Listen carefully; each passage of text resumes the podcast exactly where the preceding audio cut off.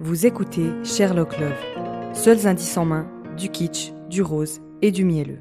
Nous enquêtons sur des dossiers romantiques pour vous livrer des histoires intéressantes. Je vous déclare mari et femme. Ouf Les jeunes mariés se sont dit oui. Et après avoir mangé, bu, dansé et fêté avec leurs proches, ils partent bien souvent en lune de miel. Là, dîner aux chandelles, balades romantiques ou cabanes de montagne attendent les amoureux. Les couples se retrouvent alors dans leur paradis à eux.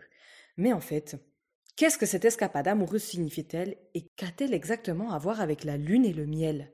Le décryptage, c'est tout de suite.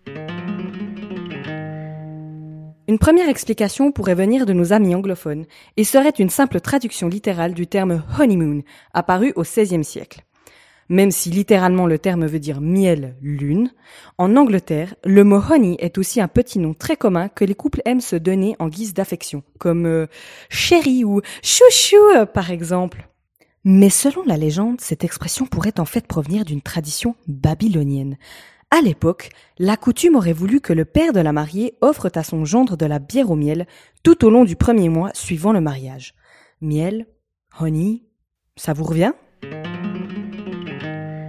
Selon l'histoire, la lune de miel pourrait également tirer son origine d'autres horizons, des horizons germaniques notamment.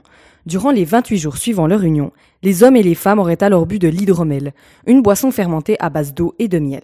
En Asie orientale, les Chinois et les Hindous auraient quant à eux et elles consommé du miel après s'être dit oui. Même s'ils avaient chacun et chacune leur préférence en matière de boisson, la raison de leur consommation était commune à toutes et à tous. Ces breuvages, aux vertus aphrodisiaques, paraissait-il, auraient été consommés dans le but de favoriser la fécondité. On ne vous fait pas un dessin. Et puis, euh, on va quand même faire santé hein. Les infos se rejoignent.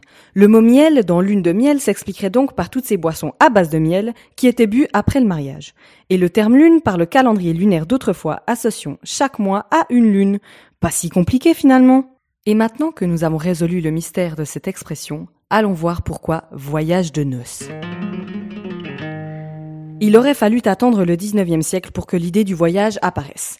Selon nos sources, les jeunes mariés partaient en voyage de noces dans le but d'aller rendre visite à leurs proches qui n'auraient pas pu être présents le jour de leur mariage. La conception du voyage de noces telle que nous la connaissons aujourd'hui est donc plutôt récente.